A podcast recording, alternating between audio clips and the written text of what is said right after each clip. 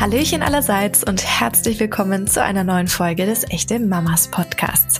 Schön, dass ihr heute wieder reinhört. Ich bin Christina Doliva und in dieser Folge hören wir eine besondere Geschichte aus unserer Community.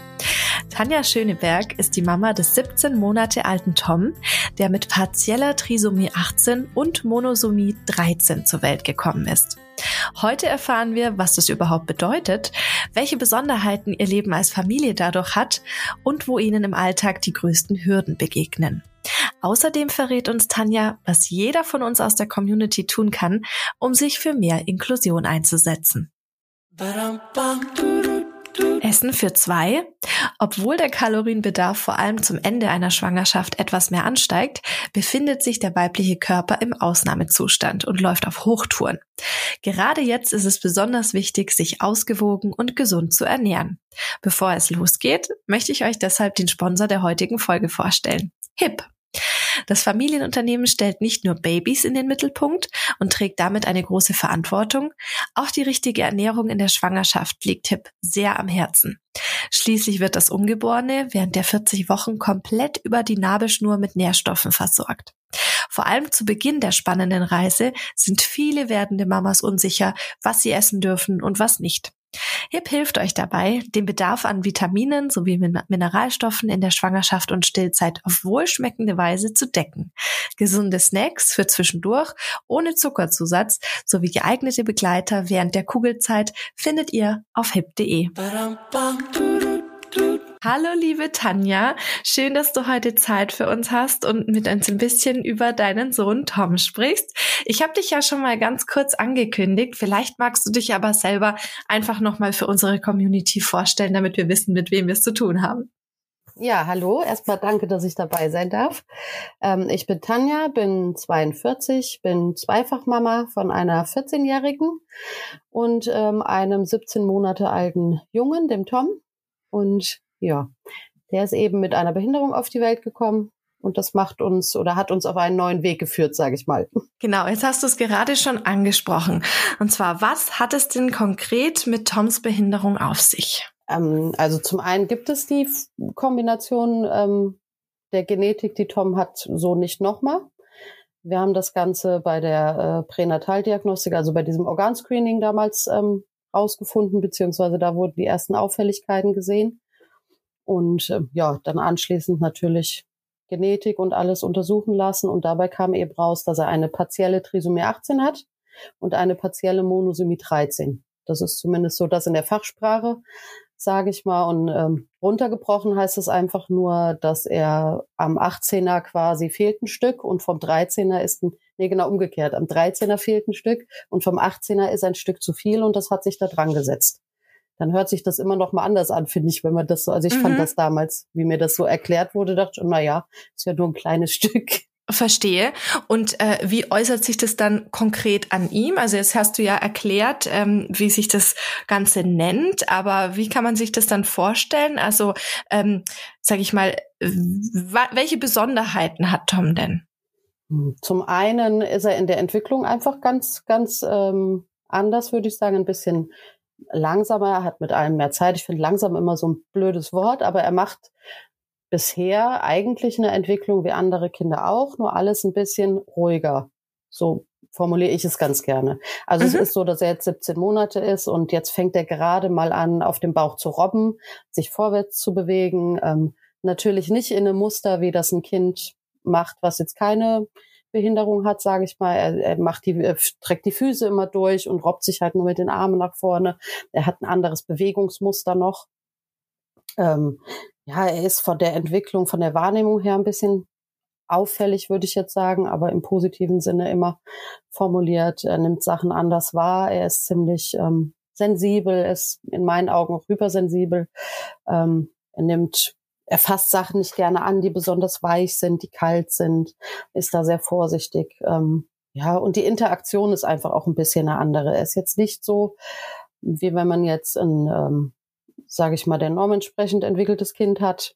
Ähm, das jetzt einem schon mal den Ball zuwirft oder ne, das schon mal in so eine Interaktion mit Mama oder Papa oder auch mit Fremden eingeht. Das macht er jetzt nicht. Er lächelt ganz viel. Also lächeln und Augen aufmachen und so, das ist so sein äh, Kommunikationsmittel. ein super fröhliches, ein offenes Kind. Ähm, aber nie so eine Interaktion jetzt wirklich mit einem, wie man das vielleicht sonst in dem Alter schon kennt. Verstehe ich. Dann kann man aber eigentlich sagen, ähm, jetzt abgesehen von der etwas ähm, eingeschränkteren oder langsamere Entwicklung, hat er aber körperlich so keine Einschränkungen dadurch. Naja, schon, schon noch. Also wir wissen auch nicht, dass das Ding ist ja, wenn wir von, von vorne quasi anfangen, über diese Behinderung gibt es ja überhaupt keine, keine Aufzeichnungen, also wissen wir eigentlich gar nichts. Er hat bestimmte Symptome, die zu der Behinderung dazugehören. Ähm, ich weiß nicht, ob ich die, ja, am besten nenne ich die alle auch mal, dann erklärt das das vielleicht ein bisschen. Ne? Wir mhm. ähm, zum einen die, das Symptom der Lippenkieferspalte gehabt. Die haben wir schon im, im der Schwangerschaft auch festgestellt. Das ist natürlich was, was sich komplett auf Kommunikation auswirkt, auf Essen, auf Trinken, auf Nahrungsaufnahme an sich. Das ist ein Thema, was dann auch wieder ganz klar die, die Entwicklung beeinflusst. Wir haben äh, eine Balkenagnesie, das heißt im Balken der Gehirn, der die beiden Hälften miteinander verbindet, der ist nicht vorhanden. Ähm, das wurde auch nach der Geburt dann nochmal bestätigt. Und das ist auch wieder was, das kann alles oder nichts bedeuten. Das kann eine ganz schwere geistige Behinderung bedeuten. Das kann eine, äh, eine Entwicklungsverzögerung bedeuten. Das kann motorische Auffälligkeit. Also das generell ist alles so von alles, von, von kann alles, muss aber nichts so ungefähr. Mhm. So die Kombination. Er hat noch eine Auffälligkeit an der Niere. Er hat einen kleinen Kopf. Das nennt man Mikrocephalus. Der ist im Vergleich zum Rest des Körpers kleiner. Ähm, mittlerweile ist auch der ganze Körper äh, asymmetrisch. Wir wissen jetzt, dass der Kiefer asymmetrisch ist. Das hat anscheinend mit der Lage im, im Bauch schon zu tun, aber auch, weil er danach ganz viel auf der einen Seite gelegen hat, weil er sich ja auch gar nicht so mobil bewegen konnte wie andere Kinder. Mhm. Entsprechend ist die Muskulatur auch im Gesamten ein bisschen schwächer. Das so mal, wenn man so das Komplettbild mal sieht, ne? Und dann mhm schon so, dass er natürlich sich super entwickelt für das, was er alles mitbringt, aber sich schon immer noch auf einem anderen Weg befindet, wie wenn er diese ganzen Auffälligkeiten nicht hätte. Mhm. Das ist natürlich für uns als Community so auch nachvollziehbar. Ähm, wie war das denn für dich als Mama, als du davon erfahren hast? Hat es dir irgendwie Angst gemacht im ersten Moment oder, oder hattest du Sorge, wie das dann vielleicht sein könnte, wie sich der Alltag dann mit Kind mit Behinderung gestaltet? Absolut. Also panische Angst. Das Problem war aber nicht die Behinderung an sich, sondern das Problem war, was die Ärzte einem vermitteln und was die, äh, was das Prozedere dahinter ist. Und das, mhm. das ist auch das, was mich bis heute sehr äh, beschäftigt, was auch, glaube ich, ein, ein, Trauma ausgelöst hat, ganz klar. Und so gut ich auch damit umgehe und so toll wir, wir jetzt damit leben, ähm, muss man das erstmal verarbeiten, weil die Art und Weise, wie einem so eine Diagnose vermittelt wird, wie äh, was einem geraten wird, wenn so eine Diagnose rauskommt. Ähm, da muss man schon echt äh, äh, stark sein, um das ähm, erstens sich dagegen zu entscheiden. Also wir reden hier ganz klar von, bei Tom war es halt so, dass die Enddiagnose recht spät erst kam. Das heißt, es wäre ein Fetozid äh, in, in Frage gekommen. Und der wurde uns auch mehr als ans Herz gelegt, obwohl man diese Diagnose halt überhaupt nicht einschätzen konnte. Und mhm. obwohl der Tom super fit war im Bauch. Also der war, der hatte immer super Werte, der war immer gesund. Da, ne, das ist nämlich dieses, er war, er hat eine Behinderung, ist aber total gesund. Und äh, trotzdem waren die Ärzte einfach der Meinung, dass das ähm, ja sich ganz, ganz anders entwickeln wird und ganz schwierig entwickeln wird und eine sehr, sehr schwere Behinderung davon tragen wird. So, und dann hatte ich schon Angst. Ich hatte Todesangst, ich hatte Angst, ich würde mein Kind verlieren, ich hatte Angst, er würde mir unter der Hand wegsterben. Ähm, und immer diese Zweifel, weil mein Bauchgefühl war ja, der ist total fit im Bauch. Ne, jede Untersuchung war super, die äh, Werte mhm. waren alle toll, klar, die, das Wachstum war anders, er ist kleiner gewesen, der Abdomen, also der Bauchumfang war immer viel kleiner. Ähm, die Spalte, die hat natürlich auch, weil man es überhaupt, wir hatten keine Berührung damit, da hatte ich auch Angst vor, aber gering, ne, weil das immer sowas war, wo ich dachte, na ja, wenn er dann da ist, das, das also das wird man mit klarkommen. Aber die äh, Krankheiten, die noch kommen könnten oder damals uns vorausgesagt wurden, die haben mir Angst gemacht. Ne? Also mhm. Das heißt, du würdest jetzt auch im Nachhinein sagen, ähm, dass wie eigentlich damit umgegangen wurde, dass das die Situation tatsächlich verschlimmert hat, als die Behinderung an sich es jetzt tut, ne? Absolut. Habe ich schon richtig verstanden. Ja, absolut. Was hättest du dir denn zu dem Zeitpunkt gewünscht? Ähm, was hätte dir geholfen? Was wäre für mm. dich besser gewesen in dem Moment? Ich glaube, geholfen hätte mir äh, wirklich eine neutrale Sicht der Dinge, ein äh, Zugeben, dass man gewisse Dinge nicht einsortieren kann. Dass, ähm, ich meine, man hat mir klar gesagt, diese Diagnose gibt es so nicht, ne? die Genetik kennt man so nicht, aber es gibt Aufzeichnungen von da und da. Und ähm, der Humangenetiker sagte dann aber immer, er ist sehr pessimistisch gestimmt. Also sehr, er sieht das Ganze als sehr heikel. Er hat mir das auch so nachher schriftlich gegeben, dass wir uns quasi gegen seine, gegen seinen Rat entschieden haben. Der war sehr, sehr negativ gestimmt, hat er immer gesagt. ähm, und ist auch mit mir nicht so positiv auseinandergegangen, weil ich mich anders entschieden habe eben. Und das hätte ich mir anders gewünscht, dass man einfach sagt, okay, wir können es nicht einschätzen. Es kann auch sein, dass der Tom sich genauso entwickelt, wie er es jetzt tut. Die Möglichkeit mhm. gibt's. Es gibt die eine Möglichkeit und es gibt die andere Möglichkeit. Wir können es Ihnen nicht sagen, die Entscheidung liegt bei Ihnen. Das hätte mir schon geholfen, weil so ist es letztendlich. Ja. Ne, die Entscheidung musste ich alleine treffen oder wir als Familie, aber natürlich hauptsächlich ich. Und ähm, das hätte ich mir gewünscht, dass man ganz neutral sagt, okay, die Werte sind super, ne, das ist super. Äh, das Herz war intakt. Wir haben die ganze Zeit das Herz beobachtet. Wir waren ja nachher alle zwei Wochen in Bonn zum Ultraschall. Ich glaube, so oft geschallt äh, ne, wurde mhm. kaum jemand. Äh, man hat immer wieder alles untersucht. Man hat die Harnröhre untersucht, weil er da auch eine Auffälligkeit hatte. Also man hat so viele Kleinigkeiten gesehen, wo immer wieder gesagt wurde, ist alles super. Und dass man das einfach auch dem Ganzen auch einen Raum gibt und nicht mhm. immer nur ist alles super, aber ich würde jetzt trotzdem lieber den, den Abbruch machen. Weil so war es letzten Endes. Ja, ich stelle mir das auch wirklich als Eltern wie eine ganz, ganz, ganz große mentale Herausforderung vor, ähm, weil man ja selber auch noch nie in der Situation an sich war. Jetzt hat man dir ja tatsächlich viele, sag ich mal, schlimme Sachen äh, vorhergesagt. Wie gestaltet sich euer Alltag denn jetzt nun tatsächlich? Also ich habe jetzt schon rausgehört, dass es jetzt natürlich nicht so gekommen ist, wie man vielleicht behauptet hätte. Ähm, nee. Aber wie sieht euer Alltag denn jetzt so aus? Ähm, ich ich sage immer, dass unser Alltag eigentlich so ist wie mit jedem anderen Kind. Wir haben nur ein bisschen länger dieses Babyalter wie andere.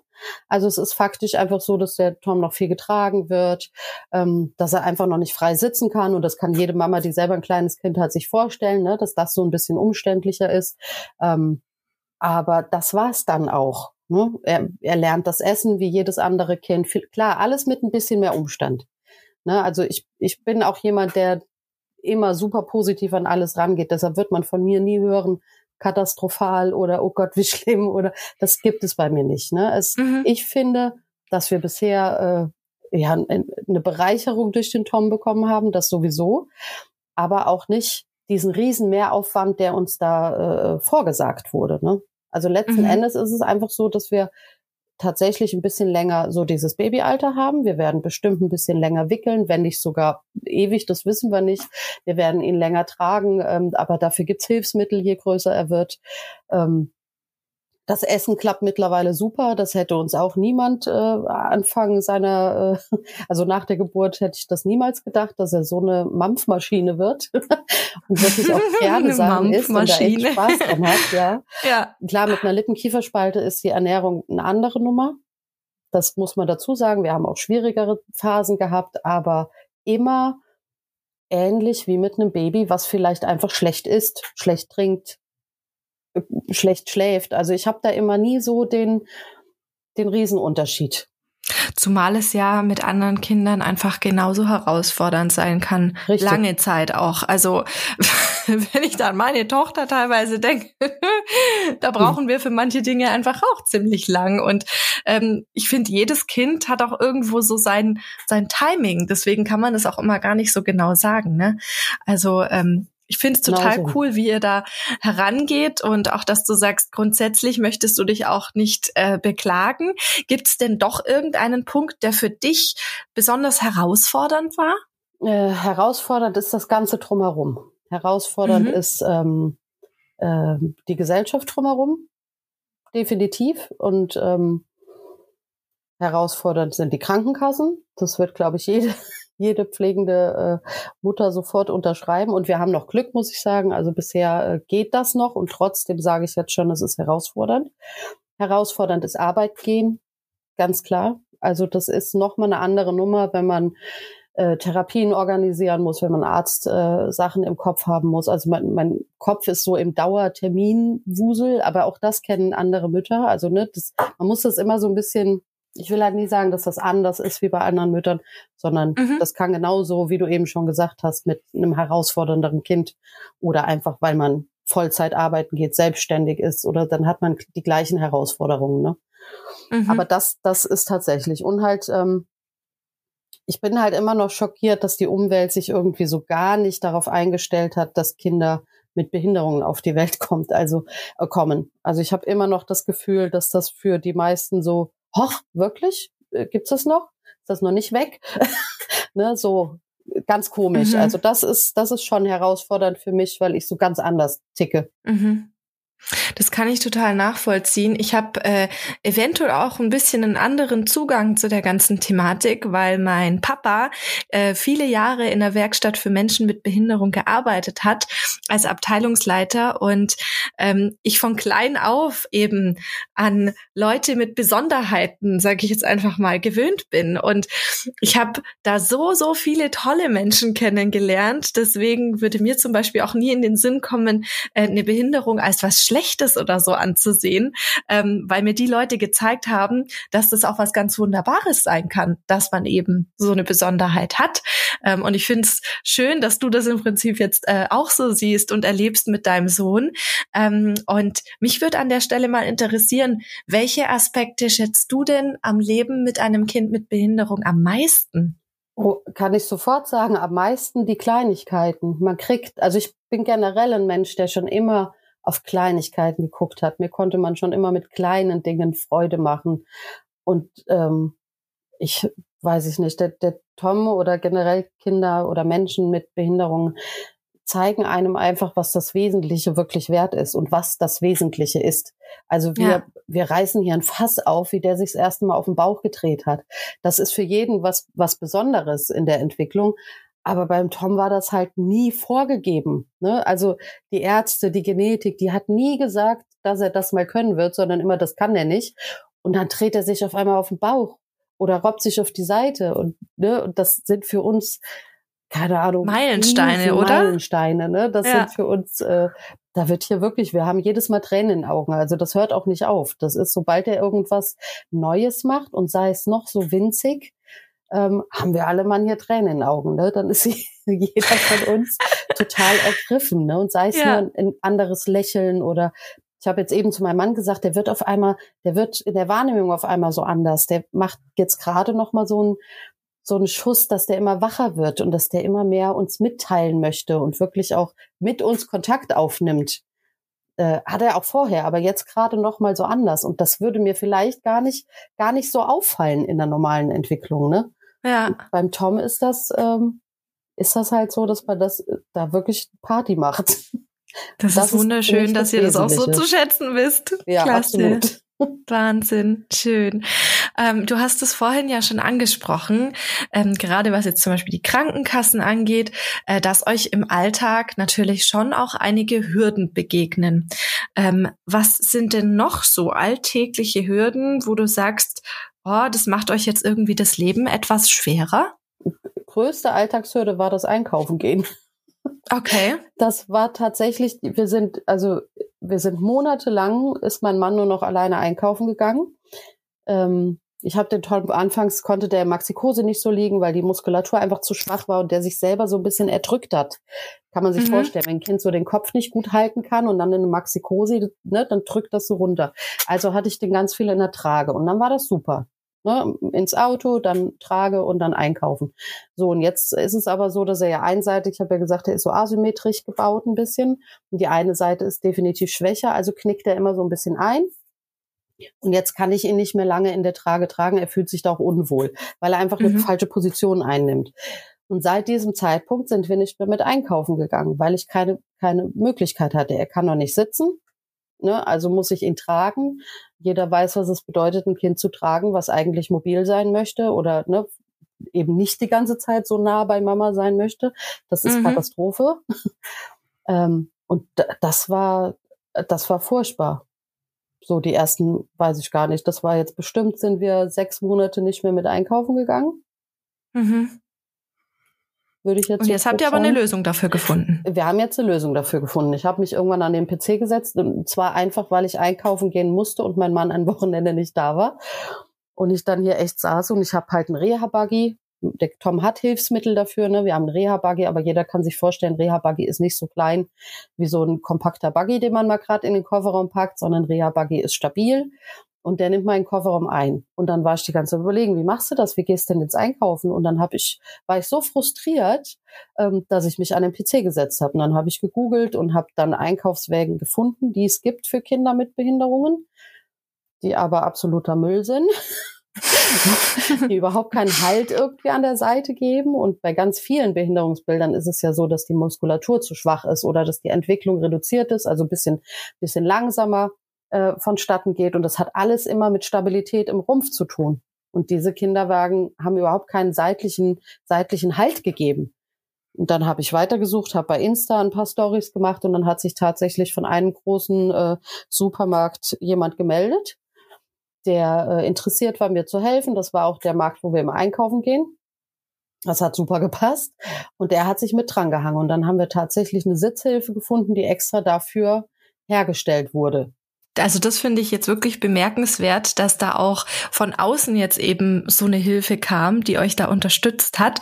Ähm, ich kann mir das schon vorstellen, dass das ähm, auch für dich mega anstrengend gewesen sein muss, als es jetzt noch nicht so weit war. Weil wenn ich jetzt zum Beispiel bedenke, mein Kind läuft jetzt auch noch nicht.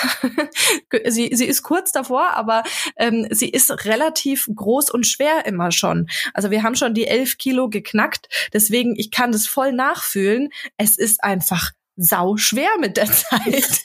und ähm, wenn man da jetzt wirklich eine Lösung hat, dann erleichtert das für den Alltag halt total vieles.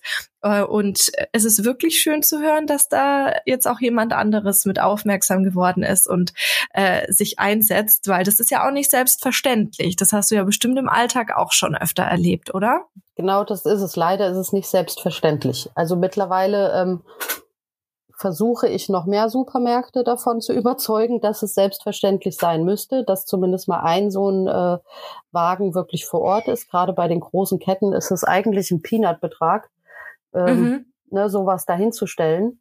Ähm, es ist schwierig, aber wir kommen vorwärts. Also wir haben den nächsten Markt, der sich vielleicht jetzt noch so einen anschaffen wird und da sind so ein paar Sachen noch geplant, wo ich so ein bisschen, weil ich einfach möchte, dass das selbstverständlich ist. Das Problem ist, dass ich als Mama so viel Hilfsmittel zu Hause habe. Äh, ich habe einen Sitz äh, in, in Therapiestuhl, der Kleine hat einen Reha-Buggy, wir haben ein Lagerungssystem, der kriegt jetzt ein Stehbrett, weil er ins Stehen kommen muss. Das sind alles Gerätschaften, wenn ich jetzt noch diese, diese blöde Sitzhilfe, sage ich mal, mit mir rumschleppen muss. Und irgendwie mhm. kann es nicht sein, dass ich für alles zuständig bin. Dass nur, weil mein Absolut. Kind mit einer Behinderung auf die Welt kommt, dass ich für alles sorgen muss. Mhm. Das war so ne, die Denkweise. Dass sich da wirklich jemand meldet, hat mich mega gefreut. Aber seitdem habe ich natürlich auch Lunte gerochen und seitdem versuche ich natürlich noch mehr zu erreichen, dass die Leute da bewusst damit umgehen, anderen Eltern diese Infos auch zu geben damit die das genauso vielleicht erfragen können. Mhm. Also das wäre schon äh, ein, ein, Traum, wenn mal äh, in, in, jeder Gegend, ich sag mal zumindest in den größeren Städten, so ein Wagen einfach vor Ort ist. Ne? Da hast du total recht. Also ich finde es generell wirklich bemerkenswert, äh, wie sehr du dich da jetzt auch für Inklusion in dem Bereich einsetzt.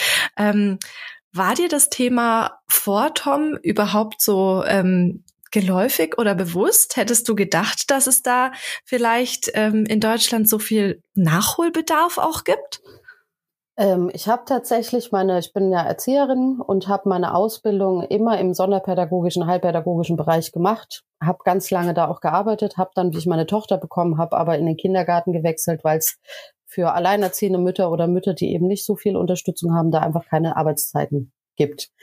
Heißt, ich hatte schon immer Berührung damit. Und jetzt, wie ich den Tom bekommen habe, das ist 14 Jahre jetzt her, ähm, war ich total geschockt. Ich war einfach erschrocken, dass sich nichts getan hat. Also ich mhm. hatte Berührung damit, aber eben vor 14 Jahren und dann in der, in der Zeit jetzt im Kindergarten und wo ich einfach selber Mama war und andere andere Dinge so erlebt habe, habe ich das nicht mehr so wahrgenommen. Und jetzt, wo ich den Tom habe und das auf einmal so wahrnehme, bin ich einfach nur erschrocken, dass sich nichts getan hat. Dass, äh, dass man immer noch auch so viel dafür kämpfen muss, ne? Und dass, dass immer noch so viele, ja, dumme Kommentare kommen, Blicke kommen. Mhm. Das ist schon, ist schon erschreckend, wenn man überlegt, 14 Jahre, also die Hilfsmittel sind besser geworden, die sind moderner geworden, die sind, ähm, man kann unheimlich viel erreichen. Man kann, ähm, uns ist es auch zum Beispiel völlig ähm, wurscht, sage ich mal. Es hört sich jetzt krass an, aber es ist uns völlig wurscht, ob der Tom äh, wirklich laufen wird oder nicht. Uns ist wichtig, dass der glücklich ist. Uns ist wichtig, dass der äh, spüren kann, fühlen kann, äh, ne, dass der Gefühle wahrnehmen und äußern kann. Das ist mir super wichtig, dass der selbstbewusst wird. Für alles andere gibt es Hilfsmittel. Ne? Wir kriegen alles aufgefangen. Alles kann, nichts muss, aber der soll glücklich sein. Aber auch das kann er nur, wenn das Umfeld die Kinder und die Menschen so wahrnimmt, wie sie wirklich sind. Das hast du jetzt echt schön gesagt. Da kriege ich fast schon feuchte Augen. Ich also wirklich ganz, ganz fantastisch, dass ihr äh, da so herangeht und ähm, mit so einer Leidenschaft da dabei seid. Ähm, was glaubst du, wo gibt's in Deutschland jetzt, sage ich mal, in eurem Alltag den meisten Nachholbedarf? Ist dir da irgendwas aufgefallen, jetzt abgesehen von dem Einkaufen, wo ja, sollte einfach mehr getan werden. Ist es vielleicht auch bei den Spielplätzen so ein Thema? Definitiv auch bei den Spielplätzen. Das ist der nächste Punkt, wo wir gerade angehen, ähm, wo ich ein Gespräch hier mit dem Bürgermeister schon hatte, weil es einfach alleine in unserem Umkreis keinen einen Spielplatz gibt, wo ich ähm, eine Schaukel habe, wo ich mit dem Tom schaukeln könnte. Äh, geschweige denn, wenn ich ein, ein äh, Jugendlicher bin mit Behinderung, geschweige denn, wenn ich ein Erwachsener bin mit Behinderung. Wir haben zwar ähm, ganz in der Nähe. Wir haben zwei oder drei Behindertenwerkstätten in der Nähe. Wir haben Wohnheime in der Nähe. Wir sind eigentlich, wir haben das SPZ direkt äh, 20 Minuten von mir entfernt. Also es ist alles in der Nähe, aber eben auch alles für sich. Es gibt keine öffentlichen äh, Spielplätze, wo sowas integriert wird oder Karussell, wo man mit dem Kinderwagen rein kann oder mit dem Reha-Buggy eben, ne? oder geschweige denn eine Schaukel für Rollstühle. Das ist ja dann ganz weit gegriffen. Also mhm. das ist, ähm, wir waren vielleicht einmal auf dem Spielplatz und das auch nur, weil ich äh, nebenbei Kinderbetreuung mache und mit den Großen dann dahin bin. Und ansonsten kann ich mit dem Tom auf dem Spielplatz im Moment noch nicht viel machen. Leider. Jetzt hast du ja schon mal angesprochen, dass du jetzt schon einige Ideen und Gedanken auch äh, mit deinem Umfeld teilst, äh, wie man diese ganze Situation verbessern kann. Jetzt sprechen wir hier ja mit einer ganz, ganz großen Community und vielleicht hast du ja auch für unsere Community einen Tipp, was sie tun können, um generell euch zum Beispiel oder jetzt auch einfach Menschen mit Behinderung bestmöglich zu unterstützen? Was kann man denn konkret machen? Zum einen finde ich ähm, äh, Fragen immer sehr gut. also wirklich offen fragen und nicht äh, so, so in Begegnungen zum Beispiel nicht nur gucken, sondern offen fragen. Ähm, dann finde ich es wunderbar, wenn man sich einfach Informationen holt und unterstützt, indem jetzt zum Beispiel Thema Einkaufswagen. Also nicht nur ich kann zu so einem Geschäft gehen und sagen, hier, es gibt diesen Einkaufswagen, könnt ihr den bitte, könnt ihr den bitte nachrüsten oder könnt ihr den besorgen? Oder darauf hinweisen, wirklich mit offenen Augen durch die Gegend gehen. Das kann, das sehe nicht nur ich. Ähm, natürlich fällt es einem schwerer, wenn man überhaupt keinen Bezug dazu hat. Aber dafür bin ich ja da, um laut zu sein. Und ganz viele andere Mamas auch. Also es gibt ganz viele Eltern, die laut sind, die, die erklären, die, die ähm, wirklich versuchen, ganz offen mit dem Thema umzugehen, um eben Wissen zu schaffen. Und wenn man weiß, dann kann man auch was tun. Ne, auch bei Spielplätzen einfach, einfach mithelfen. Einfach sagen, wäre es nicht schön, wenn wir hier auf dem Spielplatz eine Schaukel hätten, die eben zum Beispiel eine, eine Kleinkindschaukel, eine Babyschaukel. Die würde ja schon ganz viel auffangen. Ne? Die würde bis zu einem gewissen Alter, kann ich da mein Kind reinsetzen, auch wenn es noch nicht sitzen kann. Mhm. Na, ne, also das sind, so, sind schon so Kleinigkeiten, die einfach es wäre schön, wenn nicht nur die Aufgabe bei den Eltern liegt, weil die sind meistens so überfordert mit dem ganzen drumherum und haben genug damit zu tun. Es wäre schön, wenn diese Aufgaben auch von Mitmenschen übernommen werden könnten oder mit unterstützt werden könnten. Also ich möchte euch auf jeden Fall unterstützen und ich werde an der Stelle jetzt auch nochmal äh, betonen, es gibt auch eine Instagram-Seite, da informierst du ja auch immer so ein bisschen über euer Leben und hältst auch auf dem Laufenden, was da so gemacht werden kann. Ne, die verlinken wir natürlich in unserer Beschreibung, damit sich das jeder nochmal angucken kann, für den das dann interessant ist und der da auch mithelfen möchte.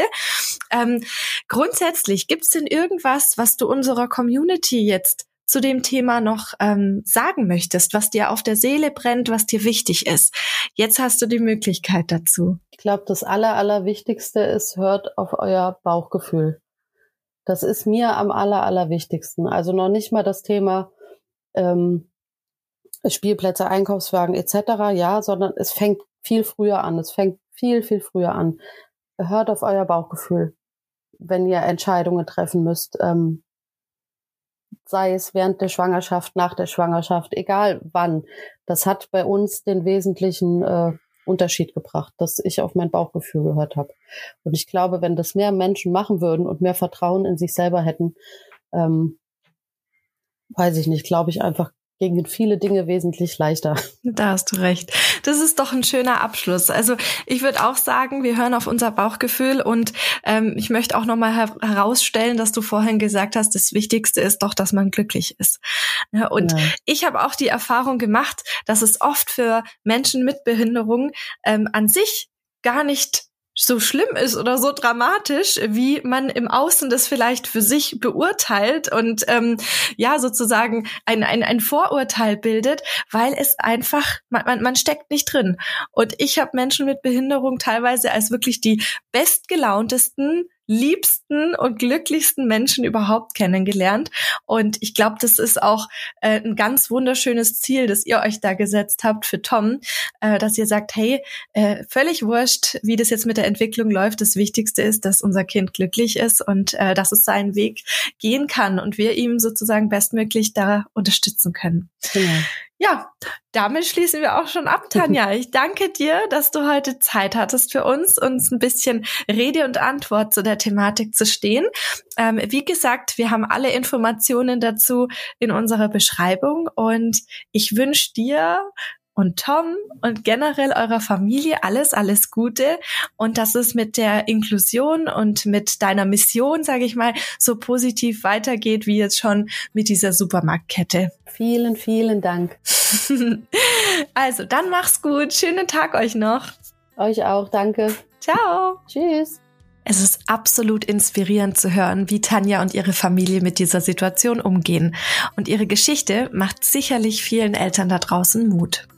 Wenn ihr jetzt auch einen Wunsch, eine Podcast-Frage oder gar einen Vorschlag für einen Gesprächspartner habt, dann meldet euch doch gerne per Mail an podcast.echtemamas.de oder schickt mir eine Sprachnachricht per WhatsApp an 0176 465 422 63. Ich bin schon ganz gespannt auf eure Vorschläge und freue mich schon auf die nächste Folge. In der Zwischenzeit wünsche ich euch eine schöne Woche und verabschiede mich bis zum nächsten Mal. Tschüss!